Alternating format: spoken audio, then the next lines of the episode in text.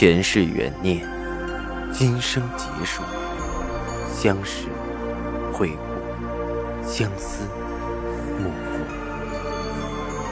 忘川河畔孤等，三生石前许愿，浮华落尽，只余情深入。欢迎收听由喜马拉雅出品的《情似故人来》，作者。文安初心忆故人，蒋波，魅影，明月照经纶，木千林。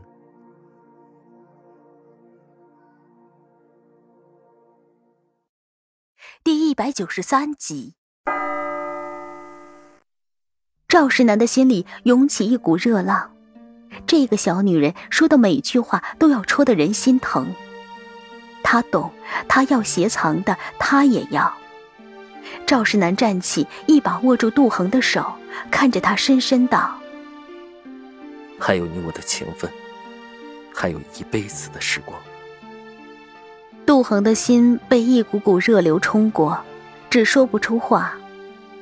赵世南眸子里的情感越来越炽烈，杜恒心下慌乱，看着赵世南，转移话题道：“怎么只有两句，念着怪别扭的？”像半截，那你续两句。赵世南看着杜恒，扬眉笑道：“我已经想了前两句。”杜恒心中来回盘旋，想着，却被赵世南含情的眼眸看得心慌意乱，脸颊绯红，哪还有心思想后半句是什么？半天还是心乱如麻，只好一挑眉，轻声耍着赖：“想不出来。”你的前两句太刁钻，我续不来。赵石南朗声笑了两声，笑看着杜恒说：“还是赖皮。好，你记得欠我两句，以后记得补上。”杜恒嘀咕着：“到底谁耍赖？想不出就是想不出，还欠上你的了？谁欠你的？”话痨特质又显示了出来。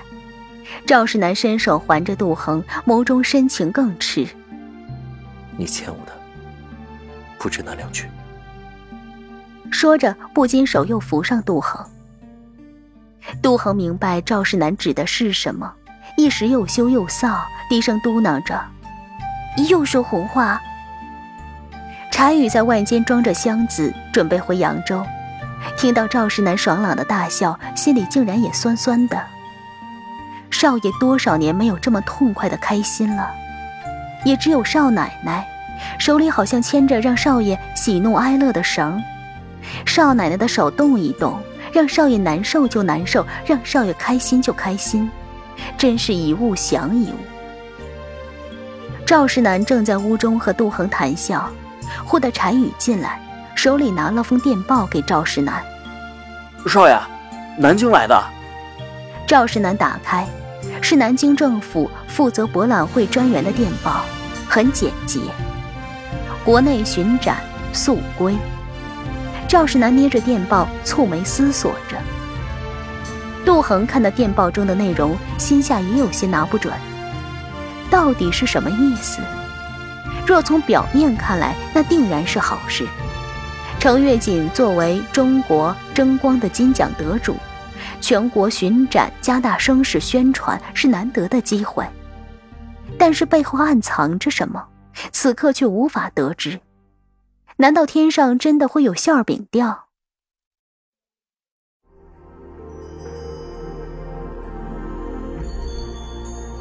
您正在收听的是喜马拉雅出品的长篇穿越小说《情似故人来》。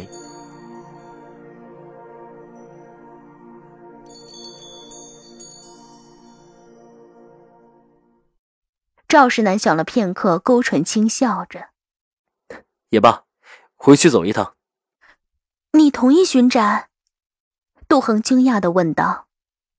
昨晚赵世南还说“木秀于林，风必摧之”的话，今日便改变主意了吗？赵世南摇摇头：“巡展就不必了。我还是那话，风口浪尖，一辈子做一次就够了。”不过，还是回去亲自和他们接谈一番。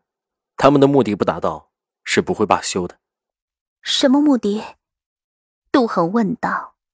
赵世南沉声道：“荷儿，你要记得，天下没有平白无故的好处。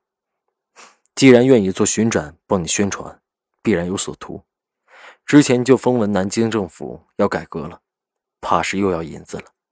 我可以不巡展，但这银子，只怕躲不过。”杜恒心下哀叹，在这个世道，唯有商人无奈，无权无势无枪杆。若想平平安安的处于这世道，就要有所依傍，不能孤高于世，却还要左右逢源，否则局势变幻莫测。今天你上台，明天他坐庄，跟错了人，站错了队，就再也势难容。吃一堑长一智，赵世南如今也学得经验。杜恒点头。既如此，那你就先回去吧。记得遇事多打问再决定。赵世南应着，吩咐柴宇先不要走，等他一同回去。其余的家仆，赵世南都吩咐留在北平照顾杜恒。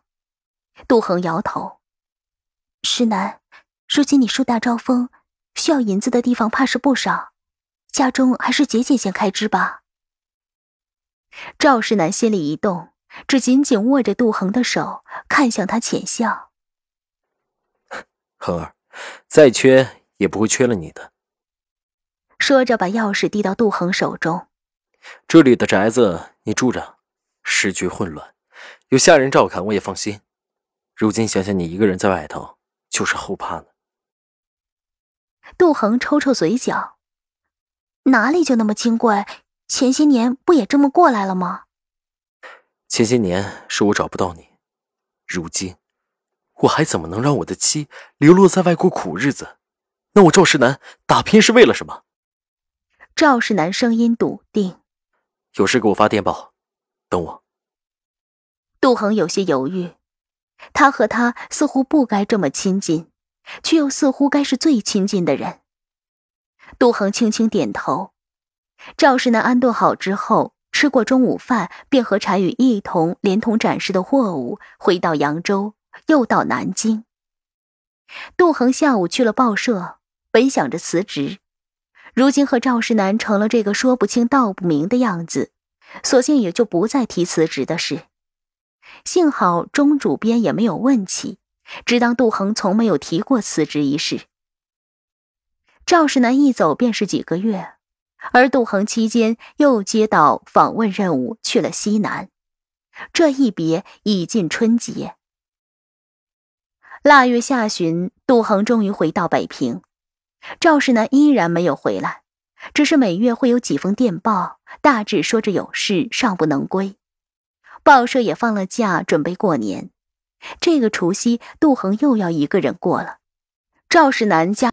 杜恒吩咐下人出去采买了一些过年的东西，一个人便也简单。杜恒把屋中打扫整理一番，该拆洗的命人拆洗，该晾晒的晾晒。闲暇时分看看报纸，喝喝咖啡，成了杜恒的生活方式。腊月二十八的报纸，杜恒却忽然看到一则最新的消息：曾一度在博览会上得奖的程月锦。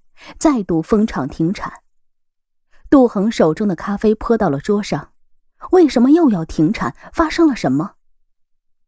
杜恒的心好像猫抓一样焦急，却干着急没办法。报纸没有说清楚，而这篇报道的记者他并不认识，也无从打听。他急忙赶到报社，给钟主编打电话。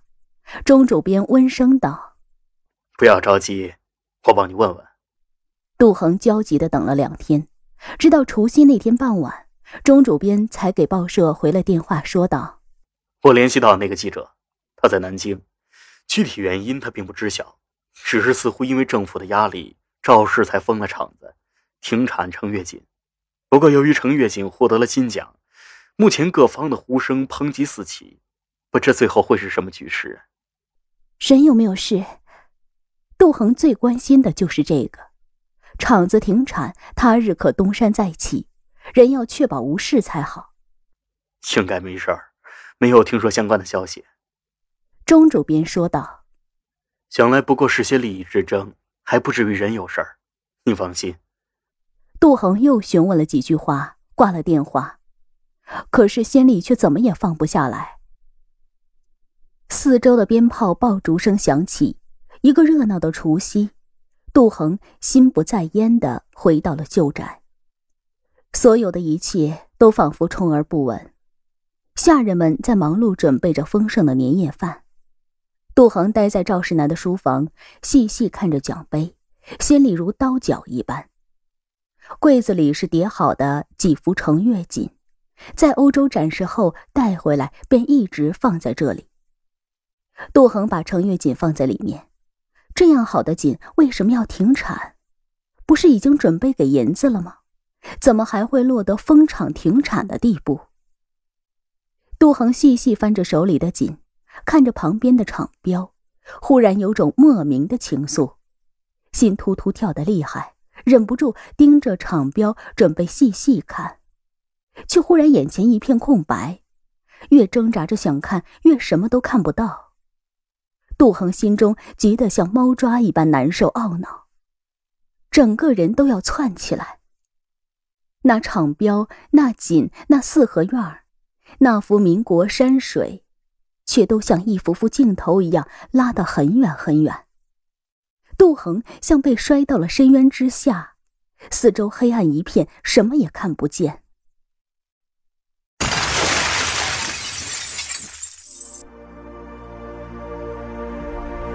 听众朋友，您刚刚收听到的是喜马拉雅出品的长篇穿越小说《情似故人来》，作者文安初心忆故人，播讲魅影，明月照经纶，莫千林。更多精彩有声书，尽在喜马拉雅。